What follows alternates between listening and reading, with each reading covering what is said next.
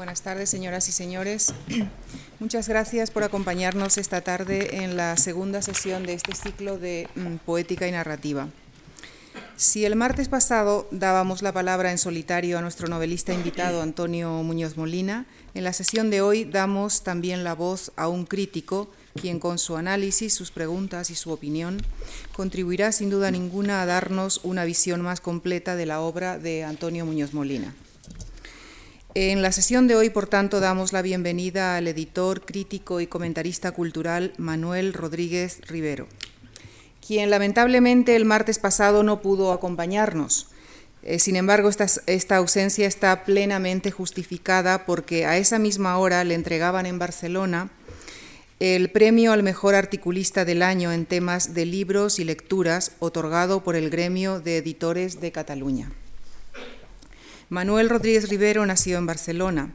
Ha ejercido cargos de responsabilidad en editoriales como Cuadernos para el Diálogo, Alfaguara, Espasa Calpe, Punto de Lectura, entre otras. Asesor para asuntos editoriales, culturales y literarios en diversas instituciones como el Ministerio de Cultura y la Residencia de Estudiantes. En la actualidad escribe semanalmente en el suplemento cultural ABCD del diario ABC y en las páginas de opinión de dicho periódico. Es titular de una sección fija en la revista de libros y es el director literario de la editorial Viamonte. Una vez más, muchas gracias a todos y especialmente a Antonio Muñoz Molina y a Manuel Rodríguez Rivero por su participación en nuestras actividades. Gracias. Buenas tardes a todos. Bueno, procuraré ser muy breve. Ustedes ya escucharon el martes a Antonio Muñoz Molina. Eh, la mejor presentación posible de un escritor la hace siempre el mismo, a través de sus palabras, claro. Y eso simplifica enormemente el papel mío en, esta, en, esta, en este encuentro. Y es que cuando a uno le encargan que introduzca un autor suficientemente conocido, que además es un gran amigo, un grandísimo amigo, lo que le están solicitando en el fondo es que lo acompañe hasta el estrado, que no lo deje solo hasta que se produzca el encuentro con sus destinatarios naturales, que son ustedes. En mi caso, mi función aquí todavía es mucho más redundante, porque Antonio Muñoz Molina, al que por otra parte todos ustedes ya conocen de una forma u otra, se presentó el solito en la, próxima, eh, en la última sesión y lo hizo de la manera más directa posible, entrando de lleno en la materia de su modo de concebir el oficio al que viene dedicándose durante toda su vida adulta. Eh, el otro día, Muñoz Molina, he leído la conferencia que les leyó a ustedes, eh, dejó muy claro el tipo de relación que mantiene con esa peculiar y antiquísima modalidad del discurso que es la ficción, y que inventó probablemente un cazador cuando regresó a la cueva después de un largo viaje y refirió a su audiencia lo que había visto y sufrido en tierras extrañas. Nuestro autor de hoy se presentó el martes de forma nada estática ni teórica, sino claramente vivida y autobiográfica, porque les habló de un proceso, de una evolución que es la suya como escritor.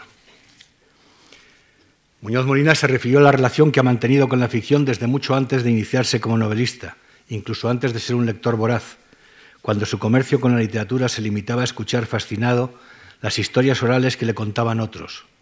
Historias, a veces iniciadas a partir de un chisme transmitido de boca a oreja en el arrabal de la muralla de Úbeda, que venían a menudo envueltas en un halo de misterio novelesco, melodramático, excepcional, de mujeres enterradas vivas, por ejemplo, o de fugitivos forzados a huir o a esconderse, a poner tierra de por medio, a refugiarse en ciudades anónimas y legendarias en las que quizá encontrarían finalmente el bálsamo que no hallaban en el mundo del que habían escapado. La materia de los sueños, en definitiva, la almendra de cualquier relato. Les habló también de su evolución como narrador, del largo trayecto, exactamente 20 años ahora, que le condujo desde una concepción totalizadora e imperialista de la ficción, en la que, lo cito, no entraba la vida a menos de que pudiera hacerse literatura con ella, hasta el momento en que sintió un cierto descrédito de ese contar caliente de imaginaciones, como un cansancio en el que quedaba implícito que la novela solo merecía la pena si, se identificaba con la realidad hasta el punto de no poder distinguirse de ella. Ejemplos de lo primero podrían ser sus primeras novelas, y muy especialmente El invierno en Lisboa, publicada en 1987.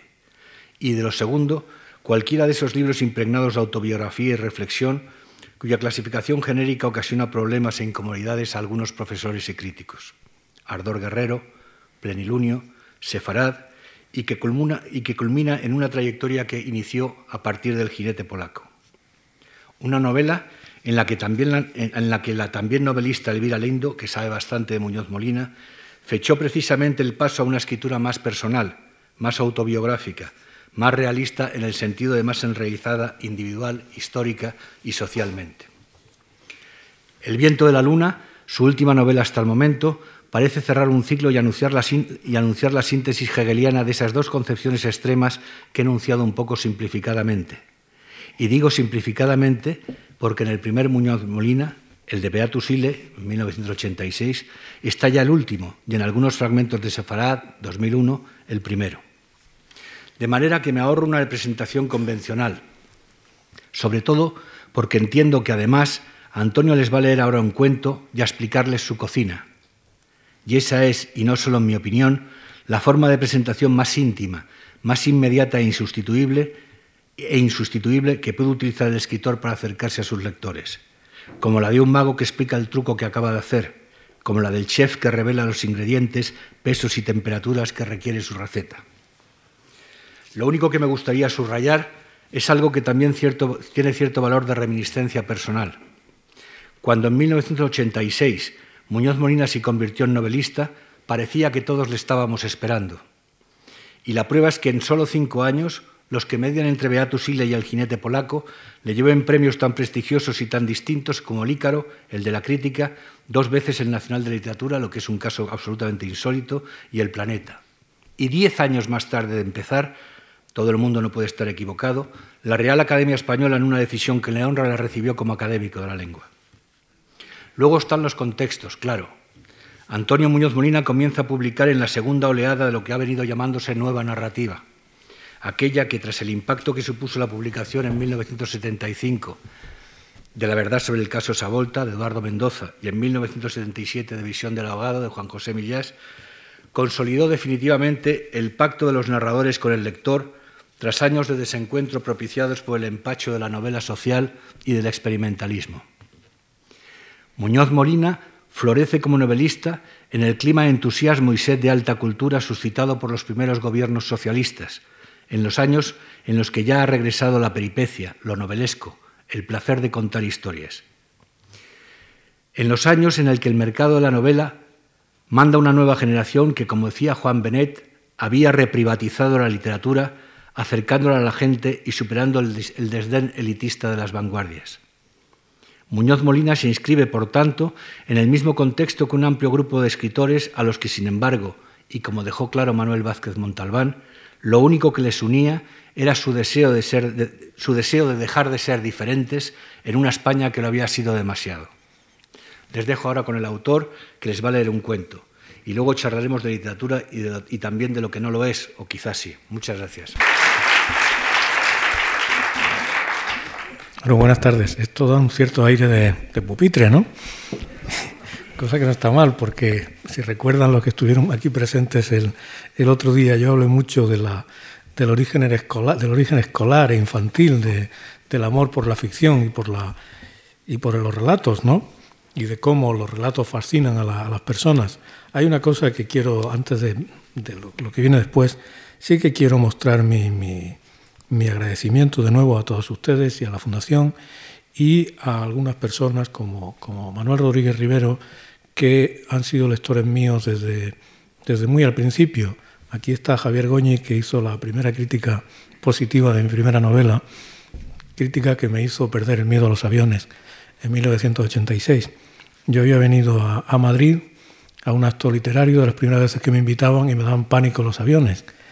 Y cuando me montaba en el avión de regreso para Granada, muerto de miedo, había comprado la revista Cambio 16 la abrí y encontré una reseña maravillosa de mi novela Beatus Hilde, escrita por Javier Goñi, que es periodista y crítico y trabaja aquí en la Fundación.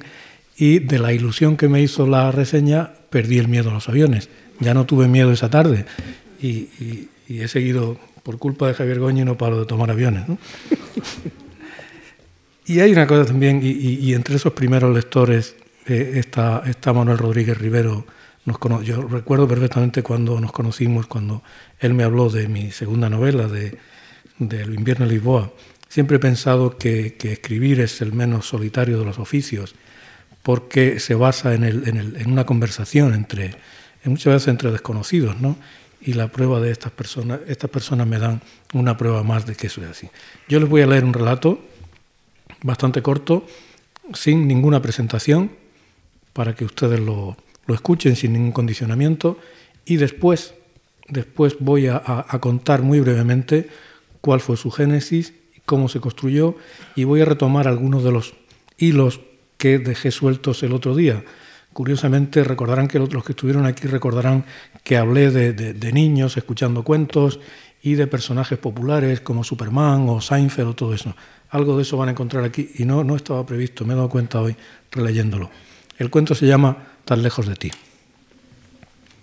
Tú eras entonces tan pequeño que no habrías comprendido lo lejos que yo estaba de ti aunque te lo hubiera señalado en un mapa. Eras tan pequeño que me mandabas postales en las que intentabas escribir tu nombre con unas pocas letras muy separadas entre sí, acompañadas por dibujos elementales de la casa donde vivías y de una figura pequeña y redonda que eras tú, tomando la mano de otra más grande que debía de ser yo, porque le dibujabas sobre la cabeza una nube como las de los tebeos, dentro de la cual habías escrito, apretando mucho la punta del lápiz, cuatro letras torpes que me emocionaban. Papá. Yo tenía miedo de que no te acordaras de mí cuando volviera a verte. Te llamaba por teléfono y siempre me preguntabas dónde estás. Y yo te contestaba en América. Y tú preguntabas con tu vocecilla ronca, ¿dónde está América? Y yo no sabía qué decirte. ¿Cómo ibas a entender tú entonces lo que es un océano, ni imaginar el tamaño de un continente? calculaba la hora que sería en España y procuraba llamarte un poco antes de que te fueras a dormir. Me imaginaba tu dormitorio con la lámpara de Mickey sobre la mesa de noche y tus mejillas coloradas por el calor del pijama y de la calefacción. Tenías tantas ganas, tenía tantas ganas de sentarme en el filo de la cama y contarte un cuento y ver cómo te ibas quedando dormido, que me parecía mentir estar tan lejos, en una habitación que tú no verías nunca, con un teléfono en la mano. Te decía el nombre de la ciudad donde estaba, pero tú no sabías repetirlo. Charlottesville. Tan largo, con tantas consonantes. Lo intentabas y te daba la risa. Charlottesville, en el estado de Virginia, en América. Yo te contaba que era una ciudad pequeña rodeada de bosques, en la que las casas estaban muy separadas entre sí y todo el mundo iba siempre en coche. Para ir al trabajo, para comprar el periódico, para traer de la tienda una barra de pan o un yogur. Prácticamente la única persona que no tenía coche en aquella ciudad era yo. Por suerte, la casa en la que vivía estaba cerca de un supermercado y también de la universidad en la que trabajaba. Como no había gente que caminara, tampoco había aceras. Yo volvía de la tienda por la orilla de la carretera con mis bolsas de papel cargadas de comida y los conductores que pasaban se quedaban mirándome. Los coches de la policía, te contaba por teléfono, eran como los de las películas, pintados de blanco y azul, muy grandes, con luces giratorias sobre el techo. Lo que no te contaba era que muchas veces, cuando yo iba paseando por el filo de la carretera, el coche de la policía bajaba la velocidad al llegar a mi altura y los guardias se me quedaban mirando con cara de desconfianza. ¿Quién sería aquel hombre tan raro, con pinta de extranjero, que caminaba junto a la carretera en vez de ir en coche, como todo el mundo? Una vez, cuando el coche patrulla se detuvo a mi lado, el policía bajó la ventanilla y me preguntó si me pasaba algo, si había tenido un accidente. ¿Qué cara habría puesto si le hubiera dicho que ni siquiera sabía conducir? La gente resolvía sus trámites del banco y sacaba dinero de los cajeros sin bajarse del coche. Cuando yo tenía que sacar dinero me ponía en cola, pero delante de mí había dos o tres coches y detrás otros tantos. Hasta las personas muy mayores iban conduciendo. Veías un coche que iba muy despacio y el conductor era un abuelo o una abuela que debían de tener casi 90 años, con la cara muy inclinada sobre el volante. ¿Qué otra cosa iban a hacer si las casas en las que vivían estaban lejos de todo, en medio del bosque o en un cruce de carreteras, y no podían hacer ningún recado caminando? Una vez hice un viaje a Washington con un amigo y te mandé una foto en la que estaba delante de la verja de la Casa Blanca. Sabía que iba a gustarte porque tú conocías la Casa Blanca de verla muchas veces en Superman 2. Te compré pterodáctilos, brontosaurios y tiranosaurios de goma en el Museo de Historia Natural y la maqueta de un cohete lunar en el Museo del Espacio. Mi amigo volvía a España y me prometió que te entregaría mis regalos. El domingo por la tarde tomé un tren para volver a Charlottesville. Era invierno y había anochecido muy pronto. Pensaba que tú, que tú ya te habrías acostado, porque al día siguiente tenías que madrugar para ir a la escuela. Estaba en el andén aburrido, esperando a que llegara la hora de salir, cuando vi venir a una mujer que llevaba un niño de la mano, muy abrigado, con guantes de lana, gorro y bufanda. El niño me recordó a ti, me hizo imaginarme cómo serías tú cuando hubieras cumplido unos pocos años más. Cuando se quitó el gorro tenía el pelo castaño parecido al tuyo, la cara seria, los ojos grandes y las mejillas redondas coloradas de frío. La madre subió con él al tren y lo llevó a su asiento, que estaba cerca del mío, al otro lado del pasillo. Me di cuenta de que el niño iba a viajar solo. La madre habló con el revisor y se quedó sentada junto al niño, casi hasta que el tren empezó a moverse. Le pasaba la mano por el pelo, como para peinarlo. Le subía el cuello del jersey. Le indicaba en qué parte de la bolsa estaba su merienda, dónde llevaba los tebeos que le habría comprado para el viaje. Con la cara pegada al cristal, el niño le decía adiós a la madre cuando el tren se puso en marcha. Yo me acordé de cuando me había despedido de ti, solo unos meses atrás, y parecía que hubiera pasado mucho tiempo. El niño se puso a leer un tebeo, mordisqueando un plátano, y yo pensé que al cabo de muy poco tiempo tú también sabrías leer perfectamente y serías capaz de, capaz de hacer algún viaje solo, cuidado por un revisor tan atento como el de aquel tren que iba a Charlottesville. Yo miraba por la ventanilla bosques oscuros y ríos muy anchos sobre los que el tren pasaba atravesando grandes puentes de hierro. Se veían casas aisladas a lo lejos, entre las manchas negras de los árboles, ventanas iluminadas detrás de las cuales habría gente cenando o padres o madres que les contarían cuentos a sus hijos antes de dormir. Era tan de noche que el viaje se me hizo muy largo, aunque no duraría más de tres horas. Antes de llegar a Charlottesville, el revisor le avisó al niño y le ayudó a ponerse el abrigo, el gorro y la mochila. Estaba empezando a nevar. Los copos blancos flotaban en torbellinos saliendo de la oscuridad y chocaban deshaciéndose contra la ventanilla del tren. En la estación no había ninguna luz encendida. El andén solo lo iluminaban la claridad de las ventanillas del tren y los faros de unos pocos coches que habrían venido a recoger a algunos viajeros. Era la primera vez que yo llegaba a esa estación, porque el viaje de ida lo había hecho en un coche alquilado por mi amigo. El tren paró solo unos instantes. Vi a un hombre grande, ancho, con gorra de béisbol, que iba hacia el niño y lo levantaba del suelo dándole un abrazo. Tomados de la mano, fueron hacia una furgoneta. El niño entonces se volvió hacia mí y me hizo adiós con la mano. Pronto me di cuenta de que no quedaba nadie más que yo en la estación y de que no había ningún taxi. ¿Cómo iba a verlos en aquella ciudad en la que todo el mundo tenía coche? En la oscuridad y bajo la nieve me parecía encontrarme en una estación fantasma. No había casas cerca, solo viejos edificios de ladrillo, puentes de hormigón o andamios metálicos como de instalaciones industriales abandonadas. Ni siquiera sabía a qué distancia estaba de mi casa ni hacia qué dirección tendría que caminar para encontrarla. El viento levantaba remolinos de nieve y los copos muy fríos me pinchaban en la cara. Al fondo del camino asfaltado por el que se habían alejado los coches había una farola encendida. Pensé en ti, que estarías dormido en tu dormitorio caliente, al otro lado del mundo, y me acordé de los cuentos que me pedías que te contara, cuentos de niños perdidos en un bosque que ven a lo lejos la luz de una casa.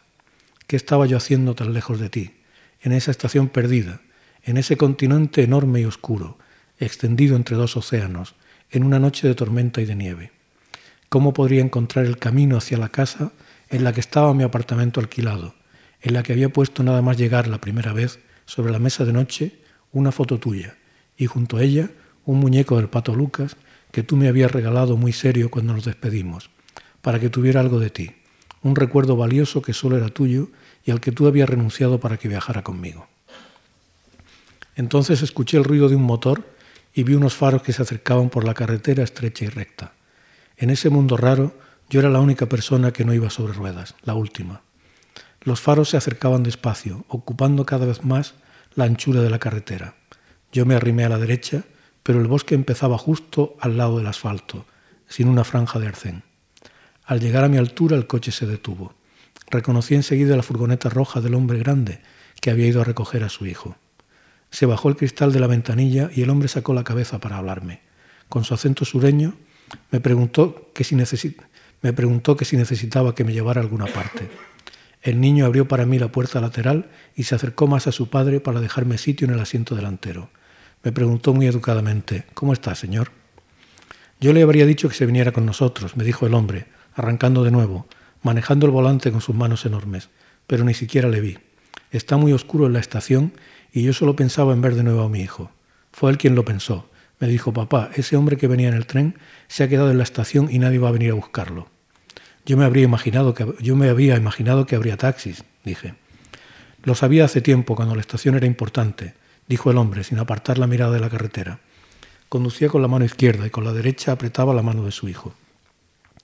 Pero ya solo para este, para este tren de viajeros, eh, pero ya solo para este tren de viajeros, perdón, que sigue luego hasta Nueva Orleans. Ya ni siquiera hay una cantina. ¿Cómo es que no trajo su coche y lo dejó en la estación?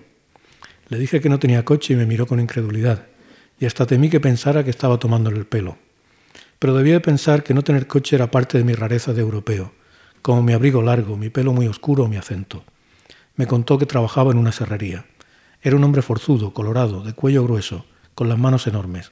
Me dijo su nombre, Raymond, Ray, y me preguntó el mío, y puso cara de orgullo cuando le dije que tenía un hijo muy guapo. Cuando le dije que él tenía un hijo muy guapo, claro. ¿Tiene usted hijos? me preguntó. Le dije que sí, que tenía uno, de cinco años recién cumplidos. La nieve venía en oleadas contra el limpio, limpio parabrisas, tan espesa que no dejaba ver más allá de la luz inmediata de los faros. Ray me preguntó que dónde estaba mi hijo y yo le conté que se había quedado con su madre en mi país. Y cuando yo le conté que se había quedado con su madre en mi país, movió la cabeza con, un gesto, con el gesto de quien puede comprender la pena o la añoranza de otro. Pero en ese momento me gustaba ir con él y con su hijo dentro de la cabina grande de la furgoneta, mirando la nieve tras la ventanilla de mi lado y en, y en el resplandor de los faros, sin saber dónde estaba ni en qué dirección íbamos. El niño se había dormido apoyado en la cabeza, apoyando la cabeza en el hombro ancho de su padre. En esa época cuando yo no había aprendido a conducir, me maravillaba que los conductores supieran encontrar siempre su camino, incluso de noche, en una tormenta de nieve. Al llegar al punto de la carretera de donde partía el camino hacia mi casa, le dije a Raymond que podría dejarme allí, que ya estaba muy cerca y no quería quitarle más tiempo. De ninguna manera, dijo. El chico y él me llevarían a la misma puerta de mi casa. ¿No había oído yo hablar de la hospitalidad de la gente de Virginia? Mi casa, lo que yo llamaba así, estaba en una fila de edificios bajos, de ladrillo oscuro, que empezaba y terminaba en medio de la nada, en la ladera de una colina, en un claro del bosque. Raymond detuvo la furgoneta y el niño se despertó con una breve sacudida, y miró a su alrededor como si tardara en saber dónde estaba.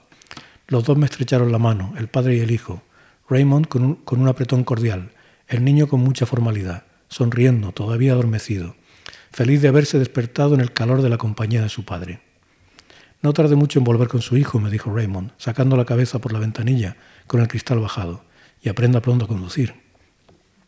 Me quedé parado junto al edificio, bajo la nieve, mirando los pilotos traseros de la furgoneta de Raymond, el rojo intenso de las luces de freno cuando se detuvo al final del camino, en el cruce de la carretera.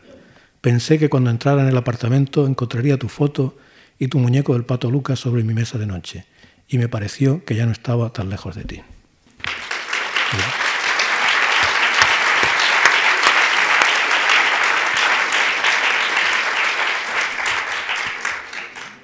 Este cuento tiene una, historia peculiar.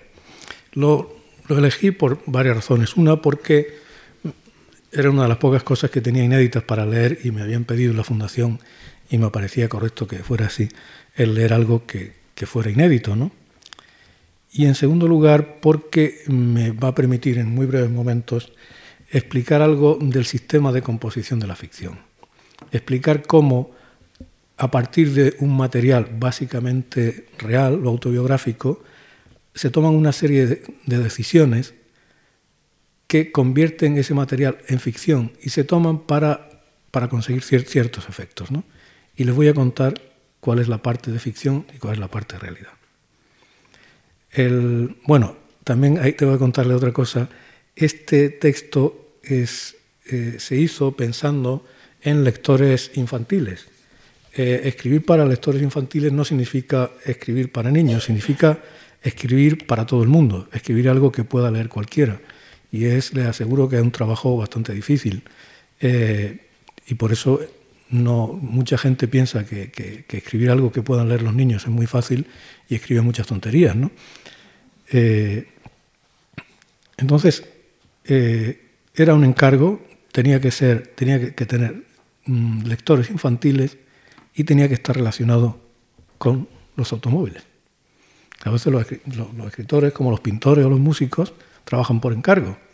La gente piensa que el encargo es una cosa como un poco degradada, ¿no? que, que la inspiración es lo importante y que todo aquello que no obedezca a la inspiración pura no tiene sentido, es una es abaratarse uno mismo, ¿no? Pero si eso se fuera así, el 90% de las obras de arte que se han hecho no existirían, ¿no? Al fin y al cabo, Miguel Ángel pintó el juicio final para llenar una pared en la Capilla Sistina, ¿no? Lo que él hizo en esa pared ya es distinto, ¿no? Pero el punto de partida, el ámbito, el tema, todo venía marcado, ¿no? Eh, entonces, cuando a mí me pidieron este, este cuento, me acordé de, eh, de, algo que me había ocurrido a mí, algo sin ninguna importancia, hace, hace mucho tiempo, el año 93. Este cuento está escrito el año pasado, hace un año. Eh, y en febrero del año 93 yo había hecho un viaje como el que se cuenta aquí, de regreso a, a, una, a Charlottesville, la, la ciudad en la que está la Universidad de Virginia, eh, había sido un viaje en tren, volviendo desde Washington, y al llegar a la estación no había encontrado a nadie, no había nadie, y me había sentido completamente aterrado, porque claro, era de noche y no, no había... Y entonces un hombre, muy amablemente, un señor de, Virginia, muy amablemente se ofreció a recogerme y me llevó a casa. Eso es todo. ¿Qué hay más? Hay eh, yo, pero yo quería contar algo más, que también estaba en mi experiencia, pero no en esa aventura, que es la añoranza de los hijos. Pero para concentrar el efecto narrativo, si yo cuento en, esta historia la añoranza que tengo de cuatro hijos, es una confusión muy grande. El efecto se consigue mucho más, de una manera mucho más sintética, si ese número de hijos que el autor tiene y cuya añoranza quiere transmitir se reduce a uno. Entonces, el personaje, esos hijos quedan reducidos a uno. Y hay algunos rasgos, y ese uno tiene rasgos de, distintos hijos. Hay un, hay un momento en que se habla de la voz, la vocecilla ronca del niño. Eh, esa voz ronca, la, quien la tenía es nuestro hijo Miguel, que era, es un rasgo muy peculiar en su infancia esa voz que era particularmente ronca. No la tenía ninguno de mis otros hijos, pero él la tenía. Entonces ese rasgo queda ahí. Les he mencionado, por ejemplo, el, pato Lucas. Ese pato Lucas es para que vean de, qué sitios tan raros proceden las cosas. Yo lo tenía encima de mi escritorio mientras trabajaba porque mi mujer me lo había regalado un poco antes. ninguno de mis hijos me había regalado un pato Lucas cuando yo había ido a, a Charlottesville. Pero el hecho de tener ese muñeco encima de la mesa, yo tengo mucha afición a los, a los muñecos de la Warner eh, y también a, Mickey Mouse y todo eso. Entonces, ese pato Lucas se convirtió en parte de la ficción. Y luego, claro, eh, hay un elemento que es completamente de ficción, que es ese, otro niño que viaja en el tren. Esto inventado. No había ningún niño en ese tren, ni nada. Pero la ficción consiste en crear simetrías, en crear, eh, en, rodear la experiencia de invenciones que hagan más intenso y que le den una forma. Como recordarán que el otro día hablábamos del el sentido de una forma, de una forma que haga inteligible la experiencia. Al poner un niño al que su madre lleva a la estación y que viaja solo y que su padre lo recoge, yo establezco un contrapunto con ese otro padre que es el narrador, que está añorando un hijo que está mucho más lejos. Al presentar un reencuentro de un padre y un hijo, estoy estableciendo un contrapunto que resalta más la añoranza que el narrador siente de, sus propios hijos. Es decir, que partiendo de esos elementos tan, tan, tan simples, digamos, es decir, un viaje, una noche en un tren, el, el pequeño contratiempo de no encontrar coche, eso, esa experiencia que, en sí misma no tiene nada de, interesante, al cabo de mucho tiempo cristaliza y se convierte en un relato, en el cual el efecto, el efecto que siente el lector, que puede sentir el lector, es que está asistiendo al relato de una experiencia completamente real, entre otras cosas porque no pasa nada y porque la voz que habla es un yo que se puede identificar hasta cierto punto con el autor. ¿no? Luego está claro la, la, presencia, la paradójica del, caminante, del que camina a solas en un sitio donde no camina nadie, ¿no? que, tiene, que es bastante cómica. ¿no? Y eso es, eso es todo. Eh, para terminar con un, para explicarles el final de la historia, eh, la empresa automovilística que había encargado estos relatos a diversos escritores consideró que el relato no valía la pena que no se ajustaba a sus intereses y lo rechazó. Y gracias a eso está inédito y se lo he podido leer a ustedes esta noche. Bueno, me alegro por nosotros y lo siento por, los ingresos. Vamos a ver. Eh, bueno, yo, eh, para romper a hablar, los dos, sobre todo tú, me he, inclinado por elegir cuestiones, algunas preguntas, algunas reflexiones lo suficientemente amplias y abarcadoras para que puedas explayarte como te dé la gana en torno a cuatro o cinco eh, asuntos básicos. Y he procurado que estas, digamos, preguntas o dudas o cuestiones afecten o se refieran a registros tanto literarios como personales. A propósito de lo que acabas de leer, que yo no conocía, o sea, era inédito, incluso para mí, para mí que yo creo que conozco las cosas que vas a escribir antes de que las escribes. Eh, hay una cosa que te quería eh, preguntar, que eh, se me ha sugerido sobre la marcha. ¿no? Esos efectos, digamos, de intensificación y de condensación que, se opera dentro de toda ficción, y que contribuyen a ordenar el mundo, de alguna manera, de ordenar el caos del mundo, que eso también hablaba el otro día Antonio, mm, para ustedes, ordenar el mundo dentro de una estructura más eh, aprensible, creación de simetrías, etc., eh, cabe también en los cuentos, digamos, denominados tradicionalmente fantásticos, es decir, en aquellos cuentos en donde la matriz realista eh, no, existe. Sí, absolutamente. En un cuento, imaginaros, de, de hadas o de ciencia ficción. Sí, sí. Es, lo, fantástico es una cosa muy secundaria. quiero decir, hay un libro extraordinario de un señor que se llama Stephen Baker, que se llama Los siete argumentos básicos. Un libro bastante gordo. Entonces, este señor, en este libro, lo que hace es, se pone a analizar los cuentos tradicionales, las novelas, los poemas, no, los poemas no, las novelas, las series de televisión, los folletines, y descubre que todos, exactamente todas las historias que se puedan contar, se ajustan a siete modelos. Siete. Eh, uno de ellos... La búsqueda del padre. la búsqueda, el niño que sale a buscar a su padre. Otra, el que está perdido en el bosque. El, otra, la historia de Cenicienta, que es el paso de la pobreza a la plenitud. Otra, el, el viaje de regreso. Y muchas veces se mezclan se mezclan entre sí, ¿no? Así que yo creo que, lo fantástico entra perfectamente en eso, es decir, que, lo fantástico precisamente eh, proviene de una necesidad más poderosa todavía de organizar el mundo, de manera que de dar, de dar respuestas más, incluso más intensas a las mismas preguntas, ¿no? Es decir, el, modo en que lo fantástico aparece en los cuentos infantiles, ¿no? pues es una manera de explicar la oscuridad, de explicar el miedo. Pero para mí no hay, no hay gran diferencia entre una cosa y otra. Lo que ocurre es que eh, en épocas, dependiendo de épocas de la vida y dependiendo de autores y todo eso, lo fantástico te atrae más o te atrae menos. ¿no? A mí personalmente lo fantástico desmelenado, digamos, no me atrae, no me atrae absolutamente nada. ¿no? Hay una expresión que decía que decía Thomas Hardy, que me parece muy buena, que dice que no, le interesaba lo meramente sobrenatural. ¿no? Entonces, yo tengo un rechazo, vamos, no un rechazo, sino que me aburre profundamente lo meramente sobrenatural. ¿no?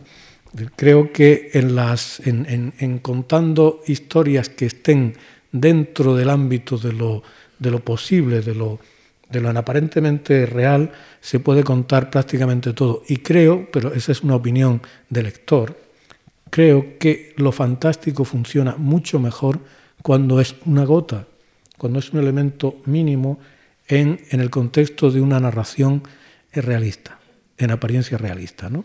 Es el caso de, historias clásicas como, como, La Vuelta de Tuerca, por ejemplo, ¿no? en, la que, en la que lo fantástico es una posibilidad. ¿no? Eh, tantas historias de, fantasmas de Henry James o de tantos autores, ¿no? Pero yo creo que siempre, siempre es lo mismo, es decir, que, que lo que quieren todas las historias es, es, darle sentido al mundo, darle sentido al mundo y de dos maneras distintas y a veces chocando entre sí. Por una parte, por una parte eh, explicando cómo es el mundo y por otra parte buscando, queriendo escapar de cómo es el mundo. Sí, por lo tanto, de alguna manera, la descripción realista o fantástica sería una mera cobertura, que dentro funcionan esos siete, estos seven basic plots eh, eh, eh, jungianos, de matriz jungiana, digamos, de, arquetípica, en donde mm, que se rellenarían de una sí, manera. Sí, exactamente. Es decir, vamos a ver, ¿qué diferencia hay, por ejemplo, entre la historia de Cenicienta, cuál, es lo que hace que Cenicienta revele su verdadera naturaleza y, y y triunfe en el mundo, surja en el mundo, se haga presente en el mundo. Es, es un truco fantástico, pero igual podía ser eh, cualquier otra cosa. Y de hecho en muchas novelas realistas, eh, por ejemplo, una novela realista como que trata de eso, que es El Gran Gatsby, ¿no? el, el, Gran Gatsby, Jay Gatsby, es un pobre, es, es, un, es un cenicienta, una cenicienta que alcanza la riqueza y, que al final no puede conseguir a, Daisy, ¿no? Pero, pero que pasa de eso, de, de, de, la pobreza al, al, palacio del príncipe. Y él lo consigue mediante la influencia de un gángster, que lo, que lo adopta como hijo o algo así. Es la historia de David Copperfield, es un y es la historia de tantas novelas. Es decir, lo fantástico, a lo mejor me equivoco, es simplemente una variedad, una variante. Estoy de acuerdo con eso. Esos mismos arquetipos, podías buscarlos, esos mismos arquetipos realistas, dentro, por ejemplo, del Señor de los Anillos igualmente, funcionaría lo mismo. O del Hobbit o lo que sea. Se trata de o búsqueda del padre o pasar de la, etcétera. Bueno, vamos a ver. Eh, empiezo a formular este tipo de, preguntas amplias, que tengo que leer porque yo tengo muy mala memoria y se me van las, las ideas. En tu conferencia del otro día te referías a que los niños experimentan la necesidad de separar la ficción de la realidad simultáneamente a su descubrimiento de la existencia de la muerte. Lo cual me sugiere una reflexión que tú ya hacías eh, interesante. ¿no? Un relato, un relato cada vez que se cuenta, siempre igual a sí mismo, funcionaría como un sortilegio en favor de la eternidad, en favor de lo dudadero y en cierto sentido de la quietud. Teniendo eso en cuenta, ¿Podrías explicarnos cómo es posible afirmar, como tú has hecho, y yo también estoy de acuerdo, que la novela puede ayudarnos a entender un mundo en el que nada dura siempre? O dicho de otra manera, de otra manera a principios del siglo XXI y, y la verdad con la que está cayendo, y cuando la dosis diaria de ficción que parece necesitar el ser humano la colman hasta los anuncios de la tele que cuentan una historia a cambio de, colocarnos un producto, ¿cuál es en el fondo el estatuto de la ficción como instancia de conocimiento del mundo en este momento? ¿Para qué sirve la ficción eh, en, cuanto a posibilidad de conocer el mundo? Claro, es que hay, hay grados distintos, fíjate, grados distintos de, en, ese, en, esa, en esa idea de la ficción como modelo de tiempo, fuera del tiempo, hay grados distintos, claro. Eh, es muy distinto el grado que hay en una novela de Maigret, por ejemplo, o de Conan Doyle, de, Sherlock Holmes, o en un capítulo de, Seinfeld o de los, los Simpsons, es muy distinto de la manera en que se juega con el tiempo en Madame Bovary.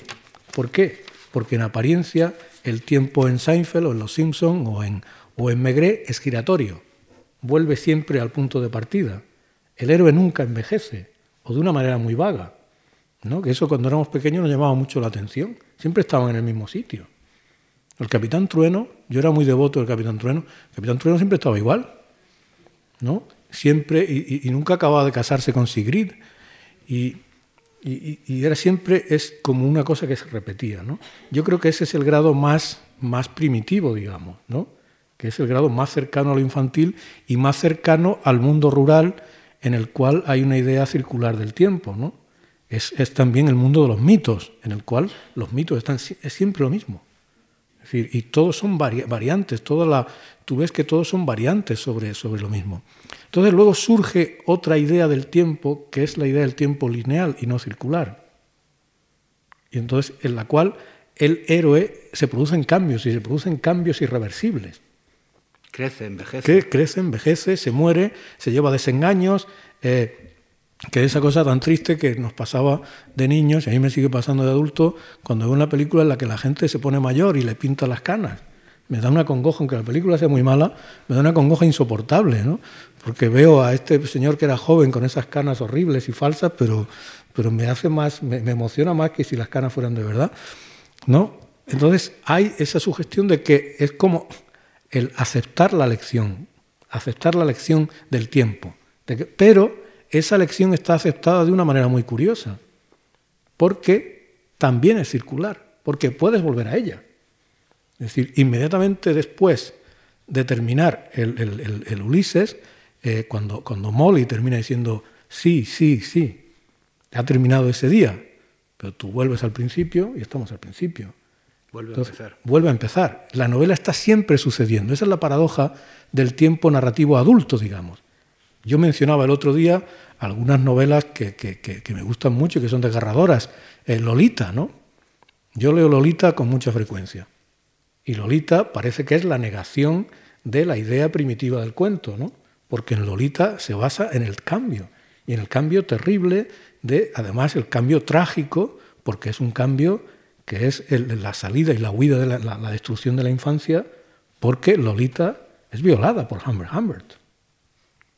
Y Lolita envejece, envejece dentro de su... y muere, y Humbert muere, si es completamente trágico. Pero el lector aficionado vuelve, empieza la primera línea y el hechizo se repite. ¿no? Además con, ese, con esa especie de encantamiento que tiene al principio, ¿no? Lolita, light of my loins. Entonces, igual que, igual que en, en Don Quijote, sin ir más lejos. Si nosotros aceptamos que Don Quijote ha muerto y, es así, eh, pero volvemos a la primera página y está vivo. Además, lo que nosotros hacemos, y yo el otro día lo resaltaba mucho, es la suspensión de la incredulidad. Eh, lo resaltaba como una alternativa, como algo que está en el centro de la ficción.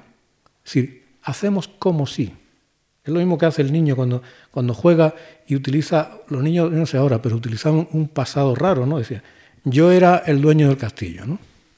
Yo era de hierro y no moría. Ese era es una cosa hipotética, está suspendiendo la incredulidad. Y yo en mi charla lo presentaba eso como una alternativa que me parece eh, muy, muy seria y muy adulta entre dos extremos inaceptables para mí.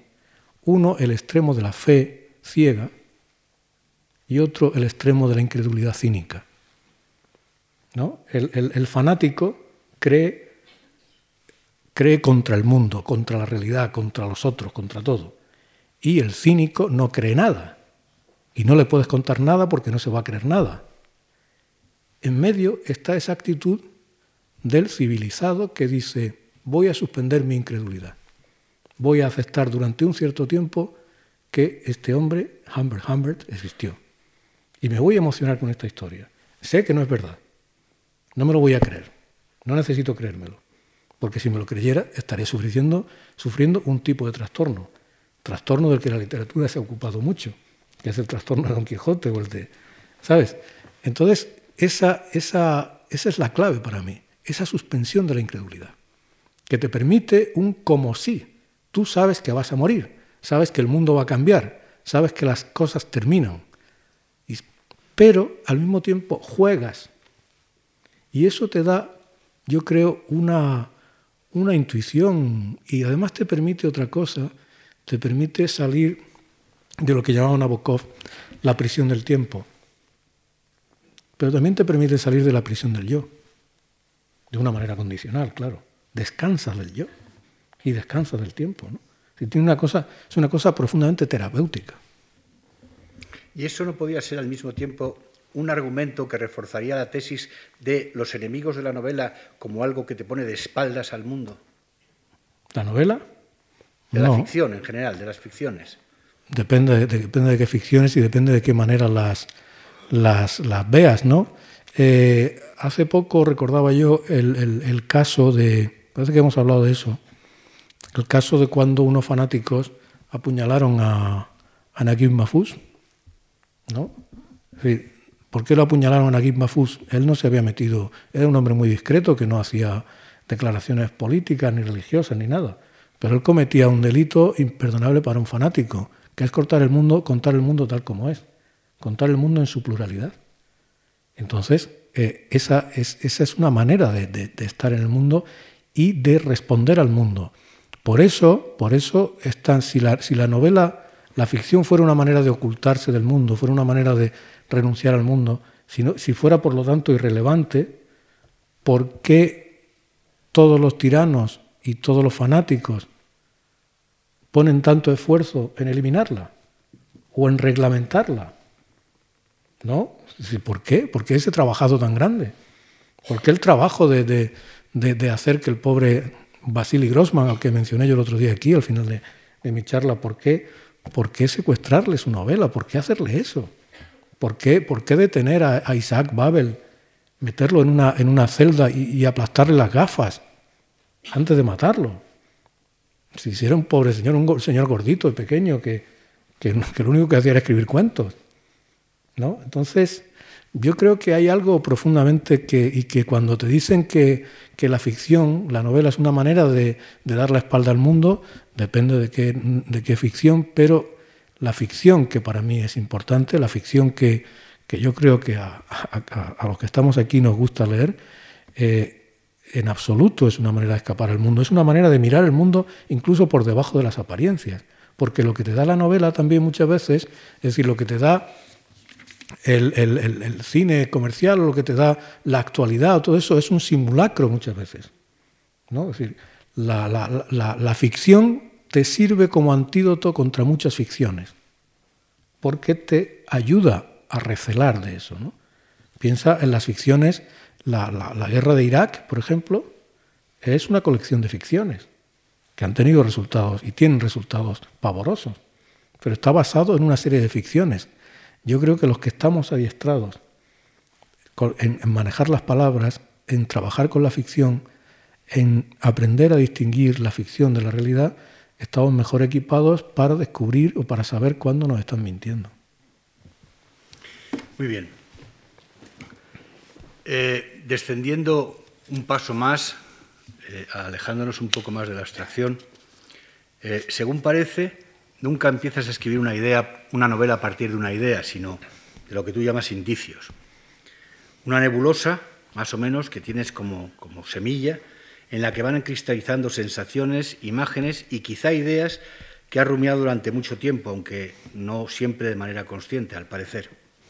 Lo que quiero es que me digas algo más acerca de eso. Por ejemplo, esos indicios funcionan como algo que has cargado, que se ha ido cargando sentimentalmente, algo así como el, el rasbat de, de Ciudadano Kane y algo más. ¿Es la historia la que te pide ser contada o te centras primero en tu narrador, en saber quién la va a contar, en saber de qué pecojea? Bueno, es una mezcla de todo. Vamos a empezar por lo segundo, ¿no? Eh, uno tiene una historia, un principio, un arranque de una historia y eh, una decisión que tienes que tomar, una de las decisiones cruciales que tienes que tomar es quién la va a contar y desde qué punto de vista, ¿no? Y además, por dónde empieza.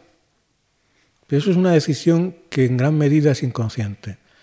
Mm, yo nunca he, muchas veces he empezado un libro y me he equivocado. Y he hecho 40 o 50 páginas y he tenido que dejarlas. ¿Y por qué? Porque no tenía, porque no resonaba dentro de mí el, el origen, el principio de ese libro. Por eso, yo recuerdo que de eso hablé aquí también hace tantos años, ¿no? Por eso el tener el principio, la primera línea, la primera frase, es tan importante, ¿no? Porque eh, eso es lo que te da el tono, lo que te, da la punta del hilo del que tú tienes que tirar. Si, sobre todo si trabajas, si no trabajas construyendo historias demasiado complejas en la cabeza antes de empezar. Es decir, yo no tengo una, historia completa en la cabeza, ni mucho menos. Tengo una intención, tengo una inclinación, unas imágenes, unas imágenes que generalmente han estado ahí durante mucho tiempo y que además no son demasiado importantes en principio. ¿no? Eh, nosotros tuvimos una época un, chico que nos llevaba los papeles y todo eso, que quería ser escritor y quería hacer un libro de cuentos sobre temas palpitantes. ¿no? entonces él empezaba por tener un gran tema. Decía, ya he hecho un cuento sobre la pena de muerte, y ahora el próximo lo voy a hacer sobre la capa de ozono, sobre el calentamiento global. ¿no? Él tenía su conciencia de que tenía que hacer temas importantes, ¿no? digamos que iba cubriendo temas en la vida, ¿no? por la capa de ozono, el calentamiento global, la opresión de tal, y el hombre iba haciéndolo así de esa manera. En mi caso es una cosa mucho más pueril. Por ejemplo, este cuento que, he leído antes, pues este cuento parte de una experiencia sin importancia, en realidad, de hacía mucho tiempo, una experiencia que tenía 12 años o 13. Y esa experiencia, por alguna razón, se había quedado en mi cabeza. ¿Por qué? Porque esa situación, que por otra parte también es bastante arquetípica, ¿no? El que llega y se pierde, ¿no? El que llega y está perdido. Esa situación, de algún modo, estaba tocando algo que es muy íntimo de mí, aunque yo no supiera. yo no sabía que eso fuera a servirme para una historia, ¿no? Y siempre me ha pasado eso, siempre me ha pasado el, empezar, el tener una idea y el de, pronto descubrir que esa idea se relacionaba con muchas otras eh, y el tener una especie de epifanía en la cual ideas que parecían muy separadas entre sí resulta que convergen. Es decir, siempre es una cosa combinatoria. ¿no? Ya, pero lo puedo entender mejor en un cuento, que es pura condensación mm. de alguna manera. Pero por, un ejemplo. Por ejemplo, ¿cuál es el germen, ese inicio, esa condensación, esa primera nebulosa del viento de la luna? ¿Cómo, cómo se origina? Mm. ¿Cómo empiezas a escribir ese libro? Eh, ¿Tardas mucho tiempo desde aquella primera idea? ¿Necesitas encontrar elementos que luego se junten? Mm. Eh, digamos, la almendra, por decir una palabra que, has usado tú antes, la almendra de eso es una, una cosa muy simple que es una idea para escribir un cuento que yo tenía desde que, como desde que tenía 20 años o 21 años, que es lo siguiente. Era contar que un chico está leyendo Viaje al centro de la Tierra una tarde de verano en su cuarto y lo llaman porque un vecino está muriéndose. Eso se basa, eso era algo que me había ocurrido a mí. Y eso es una idea para un cuento que yo pensaba hacer un cuento corto, tipo, pues no sé, tipo Salinger o algo así, ¿no? Y, pero nunca lo escribí.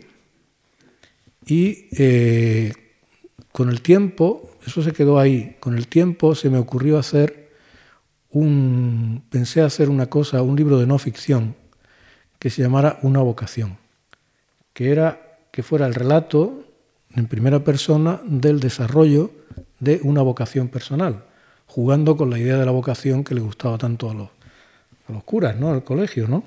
Entonces, eh, sería, pensé que sería un libro de memoria muy sintético en el cual contaría la vocación por escribir, la vocación por leer, la vocación por, ver películas, la vocación por el amor a las mujeres, vocaciones distintas, ¿no?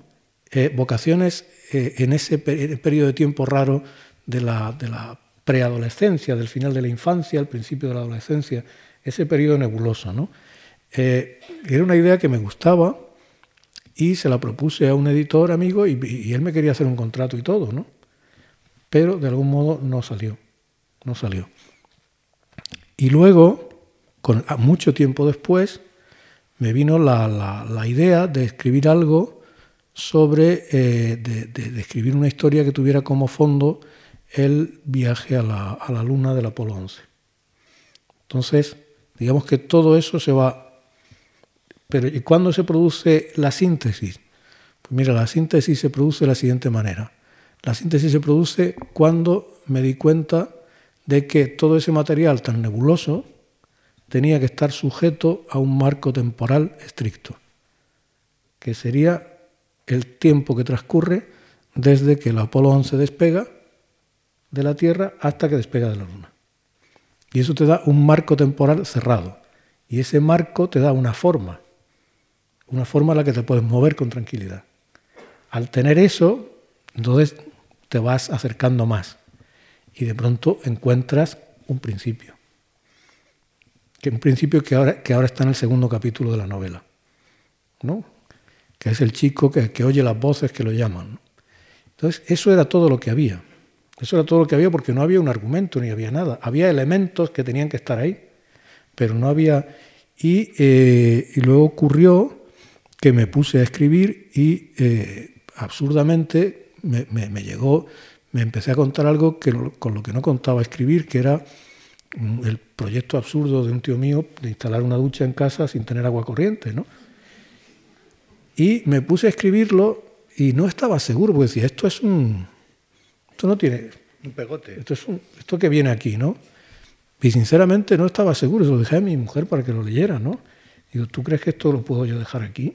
Entonces, sí, esto está bien, ¿no? Funciona maravillosamente, es verdad. Y claro, y luego después, además, mientras en el proceso de la escritura, el viaje ese a la luna, que era como un fondo vago, se fue convirtiendo en una presencia más, real, más cercana. ¿no? Y así se fue haciendo. ¿no? Ese es el sistema. Entendido. Muy bien. Eh, dijiste en cierta ocasión que no sabías inventarte una vida en la que no hubiera al menos una mujer y una ciudad. ¿Una vida o una novela? Una, una, dijiste una vida, pero te ¿Ah, referías a una vida novelesca. Ah. No estoy muy seguro de que seas sobre todo un novelista de mujeres, pero tengo muy claro de que lo eres de ciudades, que lo eres de ciudades. Incluso te has inventado una máquina que funciona como tu particular Jefferson, la ciudad de las novelas de Faulkner, como la Orbajosa de Galdós, como la Vetusta de Clarín, y de la que tú también eres el único propietario. Pero Mágina es un pueblo grande, y es en las grandes ciudades, con excepción quizá de la Mágina que no nombras en plenilunio, donde suceden las cosas importantes donde tus personajes se enfrentan con tu destino, por un lado, pero también donde se refugian o consiguen el anonimato. La pregunta no tiene nada que ver ya casi con la literatura, y es, ¿te sucede a ti lo mismo?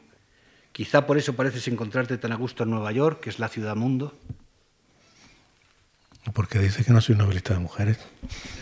No creo que, no, digo que no seas sobre todo un novelista de mujeres. Ah, bueno. ¿Sabes? La,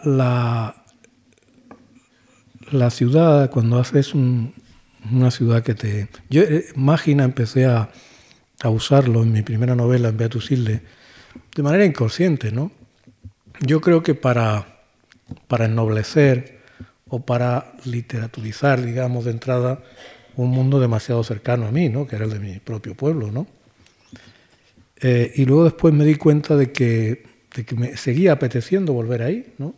A veces de manera explícita, y a veces de manera implícita.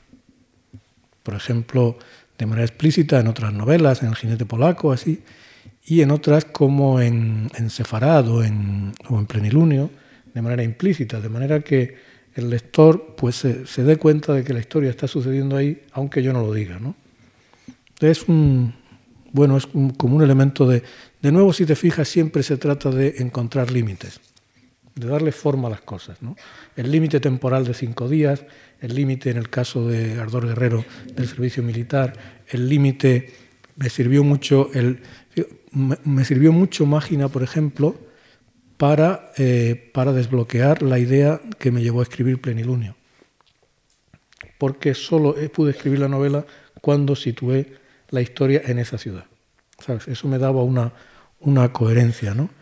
Eh, y luego está, claro, en, la, en, la, en, mis novelas, y como en todas las, yo creo que, que mucho está en la literatura, está la, esa dialéctica del, del, del, fugitivo, ¿no? del, que quiere, del que quiere escaparse, del que quiere escaparse a otra vida, de, a otro mundo, quiere asomarse a otro mundo. Eh, en mi caso, pues ese es un, un, proceso que se me ha ido produciendo. Eh, siempre he tenido una ciudad a la que me he ido, ¿no? Siempre había un sitio más allá en el que quería estar, ¿no? Quería estar.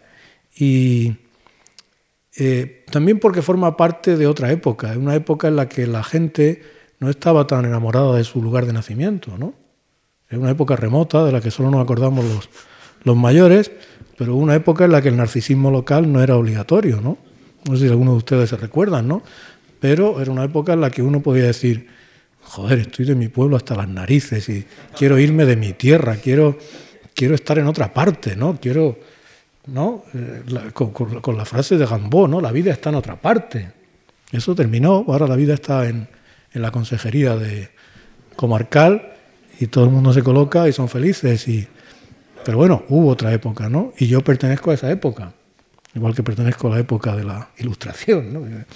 Entonces, hay siempre esa, esa ambición, esa ambición de, de, buscar la vida en otro sitio, ¿no? de buscar lo que, lo que te está esperando en otro sitio.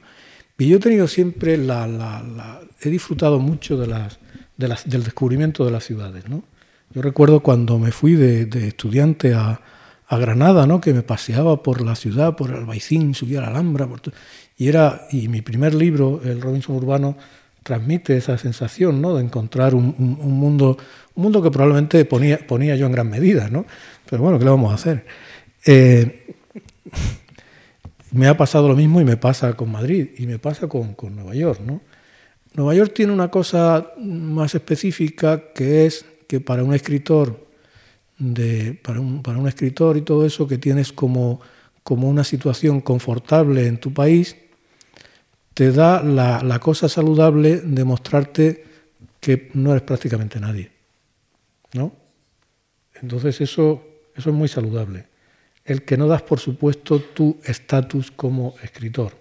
Es decir, puede pasarte algo mejor o más así, pero yo contaba en, mi libro Ventanas de Manhattan, hay un capítulo en el que cuento una visita a una editorial en Nueva York en la que me siento, estoy dando vueltas por un parque antes de subir, tan nervioso y tan inseguro como 15 años antes cuando en Barcelona no me atrevía a subir a la oficina de Seis Barral. ¿no? Yo creo que eso es bueno, eso es saludable para, para el escritor, ¿no? y en tu caso, y en tu caso, para ser del todo sinceros, también tendrá que ver con tu proverbial aversión al mundo literario, a formar parte de camarillas, a, que, a ser visto en presentaciones, en cócteles, porque yo conozco muy pocos escritores que se sepan vender menos, en el fondo, que tú. Bueno, que se sepan vender menos, digamos, por, por algo ajeno a sus novelas. Bueno, pero es que yo creo que lo que uno tiene que, lo único que uno tiene es su trabajo, ¿no? Es decir, que que no, pero, es, no es nada, es una cosa de, de, pereza. ¿eh? Si, si, yo me entretuviera mucho, pues seguramente, pero, pero sí, la, hay, hay, una cosa por debajo de esto que es, que es la idea de que la idea europea y la idea anglosajona del escritor. La idea, en la idea europea el escritor es una persona mucho más visible. Eso es el colmo del modelo francés, ¿no? El escritor de modelo francés que tiene una visibilidad muy grande, muy permanente y todo eso. Eso tiene una variante que es el escritor de tipo español o de tipo latinoamericano que tiene una vertiente, digamos, gremial y proconsular, ¿no? Porque el escritor con mucha frecuencia pues interviene en política o es embajador o cosas así, ¿no? Eh, bueno, yo creo que el escritor, en la medida en que es un ciudadano, pues tiene que, si quiere, si quiere, comprometerse cívicamente y si quiere decir lo que opina y todo eso, está muy bien que lo haga. Pero creo que el hecho de que al escritor eh, tenga una presencia demasiado pública, demasiado pública de su persona, de sus opiniones y todo eso, creo que es una cosa que puede ser eh, profundamente corruptora, porque le da una, una idea, una, una especie de arrogancia. Hay una cosa que, decía Norman Mailer, que, es muy, que, yo creo que está muy bien. Norman Mailer decía que el escritor empieza siendo un pájaro y termina siendo un león. De la siguiente manera. Él decía, el escritor es como un pájaro, el escritor joven es un pájaro que está en una rama, no lo ve nadie, está ligerillo, no pesa, está en esa rama así moviendo de un lado para otro y fijándose en todo lo que pasa. Como es invisible, puede escribir. Se fija en el mundo y escribe. Entonces escribe tiene éxito y se convierte en un león. Y un león es alguien a quien todos miran, pero que no puede mirar. Está en el centro de, la fiesta. Ya, no, ya, no, ya no tiene la actitud del pájaro que mira. Y a mí me la, tengo una idea muy privada del oficio de, escribir. Y eso no quita, como tú sabes y como saben algunas personas que hay aquí, que en determinados casos pues me haya me haya implicado muy profundamente en, ciertas cosas que me parecían justas, ¿no? Pero tengo bastante recelo hacia el escritor como personaje de sí mismo. Eso tiene que ver, de todas maneras, con la que yo he planteado como última pregunta, última cuestión, así, digamos, abarcadora, ¿no? Y es que, en mi opinión, y quizá junto con Javier Marías en otro sentido, eres uno de los escritores de tu generación que más ha reflexionado sobre el oficio de escribir. Y desde tus mismos principios, antes de que Muñoz Molina fuera Muñoz Molina. Tus artículos y sketches de revisión urbana en el Diario de Granada rebosan de apuntes sobre el oficio de contar que luego desarrollarás en ensayos posteriores, y también de otro tipo de reflexiones no tan literarias, que son esas a las que me quiero referir ahora. Durante una época, tus artículos de opinión sobre, sobre asuntos morales y políticos, siempre vinculados a la hora de un país que ha experimentado asombrosos cambios y de carácter muy diverso, en un lapso de tiempo asombroso te convirtieron en lo que los angloparlantes llaman un intelectual público. Una de las cosas a las que más te referías era, en plena época del fracaso de los grandes discursos totalizadores, la pérdida puesta en cuestión de los grandes valores de la Ilustración, que es una, ha sido para ti siempre una obsesión, y antes lo habías citado, empezando por la propia educación, a la que le has dedicado infinidad de artículos en prensa. Ahora, sin embargo, parece hasta cierto, pareces hasta cierto punto alejado de ese papel, quizá porque te abrumaba la responsabilidad o quizá por la necesidad de rehuir la excesiva exposición y la inevitable polémica en los medios. Y por último, ahora desde lejos, ¿te apetece más el regreso a las páginas de opinión? Bueno, yo creo que hay una cosa en, un país como España, en la prensa y la radio y todo eso, y es que, yo creo que podemos estar todos de acuerdo en que hay demasiada opinión. Hay demasiados opinadores continuamente opinando. ¿no? Yo creo que está bien, en, un periódico, un medio, tiene que haber, hay información, hay reportaje, hay crónica y hay ese, esa, esa cosa que siempre ha habido en los periódicos, que es una intervención literaria menos inmediata, más creativa, más de invención, y siempre ha existido y, existe en muchos periódicos, ¿no? Y, creo que hacerlo es admirable. Ahora, cuando todo se convierte en opinión, pues es un cansancio, ¿no? Tú pones la radio y parece que hay un bar permanentemente con unas personas apoyadas en la barra diciendo lo primero que se les pasa por la cabeza y casi, casi escuchas el crujir de las peladuras de gambas en el suelo, ¿no? Entonces, a mí eso me produce un cansancio muy grande. Eso es lo primero. Luego, en segundo lugar, en segundo lugar, el, digamos que el, tono, el tono del debate público se ha vuelto, se ha vuelto muy áspero en muchas cosas, ¿no? Eh, parece que solo se puede. el debate público se ha se ha delimitado mucho en lealtades políticas a las fuerzas políticas predominantes o incluso, incluso a los medios, incluso a, los periódicos. ¿no? Entonces, eh, una posición matizada, una posición no partidista, eso no quiere decir que sea una posición ni ambigua, ni acomodaticia, ni, ni nada de eso, una posición matizada, racional, eh, tiene la curiosa consecuencia de que te hace recibir bofetadas en todas direcciones. A mí me pasó eso con cierta frecuencia y, la verdad que me, también me cansaba, me cansaba mucho. A veces tenía una sensación de malentendido muy grande, ¿no? Yo me ocurrió una cosa para mí, para mi formación como escritor de periódico, que, es algo que he hecho siempre. Eh, en, Estados Unidos, a principios de los años 90, eh, conocí muy de cerca la época más tremenda de la, llamada corrección política, ¿no?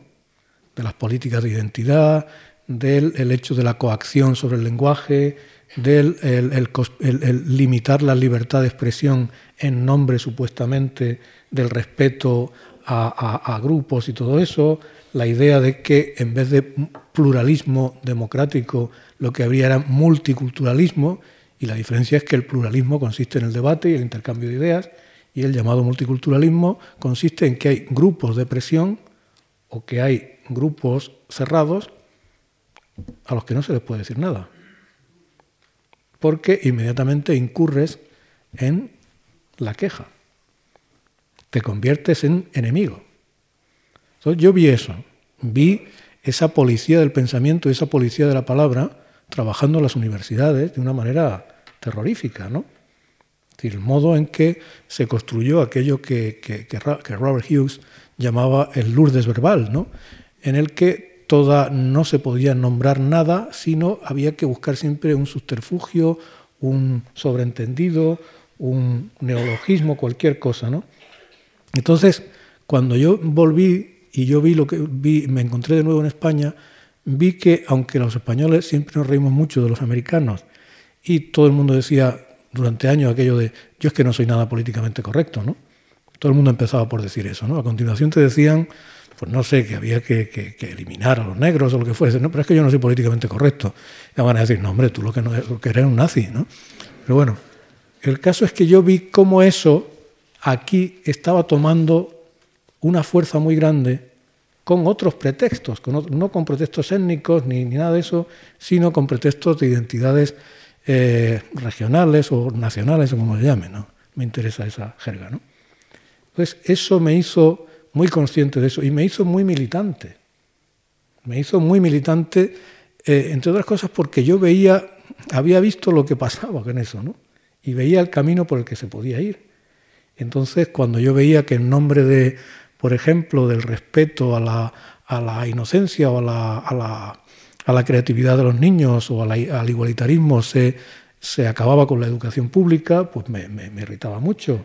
O cuando veía que en nombre de la supuesta tolerancia eh, se admitía, se admitía sin, contestación y sin debate a los intolerantes, y cuando veía cómo los derechos y, los razonamientos individuales eran sustituidos por los grupos, eso me, eso me producía mucha También una cosa que me producía mucha, eh, mucha incomodidad era haber visto cómo en otros países de Europa, en Francia por ejemplo, como tú sabes muy bien, la izquierda a la que pertenecía y pertenezco había llevado a cabo en muchos casos un debate muy intenso sobre lo que habían significado eh, antiguas lealtades muy dañinas, ¿no?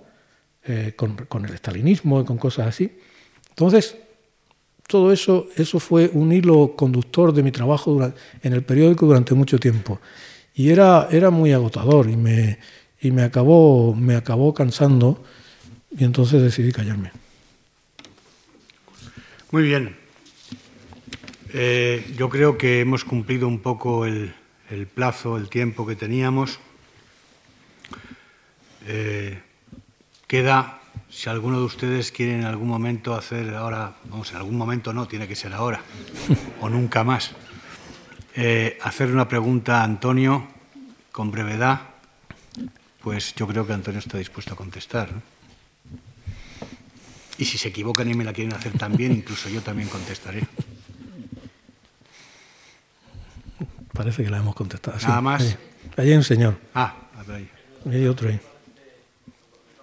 Perdón. Me parece que me parece un poco de influencia de la literatura fantástica, completamente de Bradbury, el peatón, ligeramente, no, no mucho, pero vamos, algo con los coches que se acerca cuando va caminando y lo ve como un ser raro que no tiene coche y no conduce, con un ligero, una ligera influencia de Bradbury, ¿es así? Sí, es posible, pero ha sido inconsciente. El, peatón, que... el peatón es aquel relato en donde va uno oyendo unos cascos por la calle. Por por Los Ángeles, sí, sí, yo recuerdo eso. Hay una influencia general evidente de un tipo de escritura muy plana eh, y muy, muy, muy relacionada con, con Bradbury, con, con escritores americanos, pero este caso concreto probablemente estaba en mi... Es posible que estuviera en mi imaginación, pero no, no ha sido consciente. Hay otro señor ahí. Por allí me parece otro señor. Mm. En el dato que has hecho del cuento y de esto, antes de terminar de, antes de acabar el relato, ¿hiciste alguna planificación o algún esquema obligado de no. ¿Qué? Fue Sí, fue, digamos que conforme lo vas haciendo se te van ocurriendo. Se, em, empecé tanteando, se me ocurrió, eh, se me ocurrió el que hubiera eh, un niño en el tren y, al ocurrírseme eso, el niño en el tren con la madre, pues claro, eso, eso le dio la forma, toda la forma que yo necesitaba. Tampoco, tampoco necesitaba demasiada. Yo creo que una cosa que aprende uno con el tiempo es que tampoco necesita demasiadas peripecias en una historia, ¿no? Claro, Pero vamos, en, este caso también podría haber puesto muchas más peripecias, ¿no? Pero, pero preferí dejarlo así plano, ¿no? Por allí. Antonio, si tuvieras que nombrar un solo de los escritores clásicos, ¿a qué nombrarías? Clásicos. Hombre, probablemente a Cervantes, ¿no? Yo creo que la. No, en serio, es decir, la, en, el arte no hay progreso, a diferencia de en la ciencia, ¿no? Te fijas, en el, en arte muchas veces las obras maestras están al principio, ¿no? Es decir, ¿quién ha pintado mejor que el que los señores que pintaran en Altamira, ¿no? en Lascaux. Y en, la novela se da la paradoja de que la primera novela, tal como nosotros, parece también la última, en el sentido de que todas las derivaciones, todas las sutilezas, todos los juegos posmodernos de la novela dentro de la novela, del escritor que se muestra abiertamente dentro de su libro, parece que del mismo modo que yo, del mismo modo que casi todos los argumentos de novela están contenidos en la Odisea, probablemente, casi todas las novelas están contenidas de un modo u otro en el, Quijote. Y lo digo, que el, año, el año pasado era el centenario del Quijote y, se dio mucho bombo a todo eso, ¿no? Pero sinceramente, como lector, lo digo con toda convicción y con toda seguridad. ¿eh? Hablas de Joyce de una manera que te escuchado en algunas otras conferencias, y siempre lo, utilizas mucho, eh, el Ulises de. Ah, pero eso es una cosa grandiosa, ¿eh? Eso es. Eso es eh, tengo, conozco a un señor que hay en, Estados Unidos que me contó que este año estaba dando un curso sobre la figura de Ulises, empezando por la Odisea, siguiendo por, por Virgilio, luego siguiendo por Dante, Chaucer, todo esto así, ¿no? Eh, Fenelón. Y es que, claro, es cuando, y hasta llegar a, la novela, ¿no? Yo creo que, Ulises es como el Quijote es como otro Quijote, que es igual de, igual de rico, igual de humorístico, igual de... Y además yo creo que se ha interpretado de una manera, cuando, cuando yo era joven y la gente hablaba de, Ulises, parecía que era como el colmo de un, de un experimentalismo completamente técnico y completamente hermético, ¿no? Y es una novela llena de risa, llena de burla, llena de amor, llena de ternura, llena además de ideas políticas muy intensas es, es una novela, vamos, yo no me... La, leerla te, te, reconcilia, te devuelve a la conciencia de que la novela es un arte supremo, ¿no? Bueno, pues, ¿sí? Usted interlocutor, cuando ha dicho, es un escritor de ciudades, no de mujeres, entonces ha reaccionado. Eh, creo que usted sí que es un escritor de mujeres, de todas maneras las mujeres somos una notable, eh, somos una, unas aficionadas, no sé si habrá algunos datos, pero me parece que somos, eh, es usted uno de nuestros escritores favoritos, que es María. Es decir, ¿cómo, ¿por qué reaccionado así? Bueno, bueno, bueno, yo tengo que decir que a, yo tengo que decir que a veces me invento trucos. No, era una manera, ¿eh? No, hombre, era una manera de picar, el, de picar el anzuelo que él obviamente me había tendido, ¿no? Pero no sé, yo esa, esa cosa que decía él de esa cita mía antigua se mantiene, es decir, me cuesta difícilmente puedo escribir una novela en la que no haya un espero espero que eso vaya mejor, es decir, espero ser mejor ahora que hace 20 años, ¿no? Es decir, que, en eso todo también se puede aprender o se debería aprender, ¿no? Pero piense que la, novela incluso como género, durante mucho tiempo se pensó que era cosa de mujeres, ¿no? Decir, el público mayoritario del siglo XVIII eran mujeres, ¿no? No sé por qué, no voy a hacer ninguna, no voy a sacar ninguna teoría de nada, ¿no? Que sería pero, pero es así, ¿no? Entonces... Ya, pero mire, hay una cosa, también ha habido unas cuantas excepcionales. Sí, el otro día en una entrevista que le hacían a una neuróloga americana, eh, esta señora, que no me acuerdo cómo se llama, Sí. Bueno, pues esta señora, ¿cómo? Esta señora decía algo que yo he leído ya por otros sitios, y es que la, zona de dominio verbal en el cerebro está mucho más desarrollada en las mujeres que en los hombres. Y decía una estadística, decía que una mujer tiende a usar una media de 7.000 palabras al día, mientras de 20.000 palabras, mientras que los hombres usan 7.000 palabras, ¿no? Y entonces la entrevistadora, porque era una entrevistadora muy famosa del New York Times, le preguntaba, entonces, ¿por qué, ¿por qué a lo largo de la historia, si las mujeres han tenido ese dominio verbal y todo eso, por qué se ha producido esa subordinación o esa... Y la, neuróloga respondió de una manera muy sencilla. Decía, porque las mujeres durante milenios se han pasado la vida embarazadas. Cuando han dejado de estar embarazadas permanentemente, por razones obvias y por adelantos maravillosos, por lo menos en esta parte occidental pequeña en la que nosotros estamos, porque en el resto del mundo no es así, pues se han puesto a escribir novelas al mismo ritmo y tan abundantemente como los hombres, ¿no? Afortunadamente. Pues nada, muchas gracias. ¿eh? Muchas gracias, Antonio.